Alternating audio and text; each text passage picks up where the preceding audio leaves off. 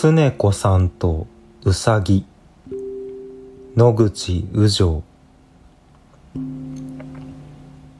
ある日常子さんがいつものようにお庭へ出て「うさぎこいうさぎこい赤いぞんぞう買ってやろう。うさぎこいうさぎこい赤いかんざし買ってやろう。うさぎこいうさぎこいぴょんこぴょんこはねてこい。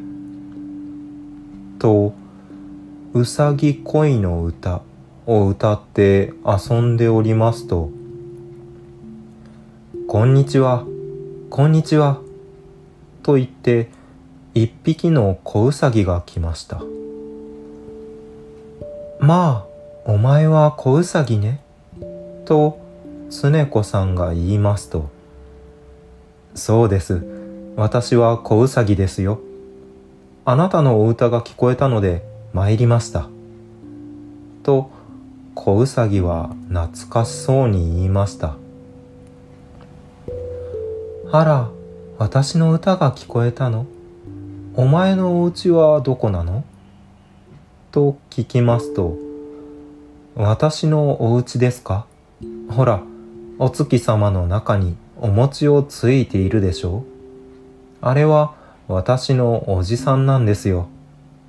私のお家もやっぱりお月様の中なんですが、うさぎ恋の歌が聞こえたので、どうかして行きたいとやっとのことでここまで参りました。お月様の中まで歌が聞こえたの？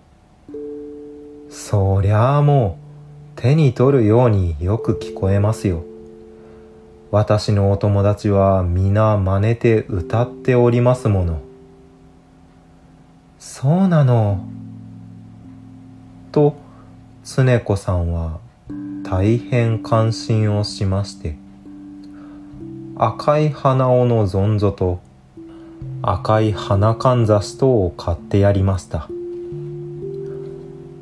小うさぎは赤い花尾のぞんぞを履いて赤い花かんざしを刺して嬉しそうに生まれて初めて赤いぞんぞを履いた。生まれて初めて赤いかんざしさした。お月さんの国へも帰らずにここのお庭のうさぎになろう。と歌いました。常子さんもお月さんの国へも帰らずに、ここのお庭のうさぎにおなり、ぞんぞ切れたらまた買ってあげよ。赤いかんざしまた買ってあげよ。と、お庭中歌って歩きました。子うさぎも常子さんの後ろについてお庭中歌って歩きました。そのうちに日が暮れて夕べのお月様が東の空から上がってきました。私のお友達がこっちを見ながら大きな声で歌っているからごらんなさい。と小うさぎが常子さんに言いました。常子さんが耳を澄まして聞きますと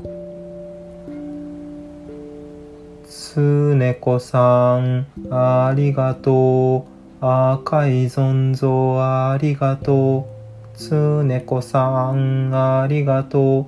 赤いかんざしありがとう。大月さんの国へ遊びにおいで。と、お月様の中で大勢の子うさぎが歌っている歌が本当にかすかに聞こえました。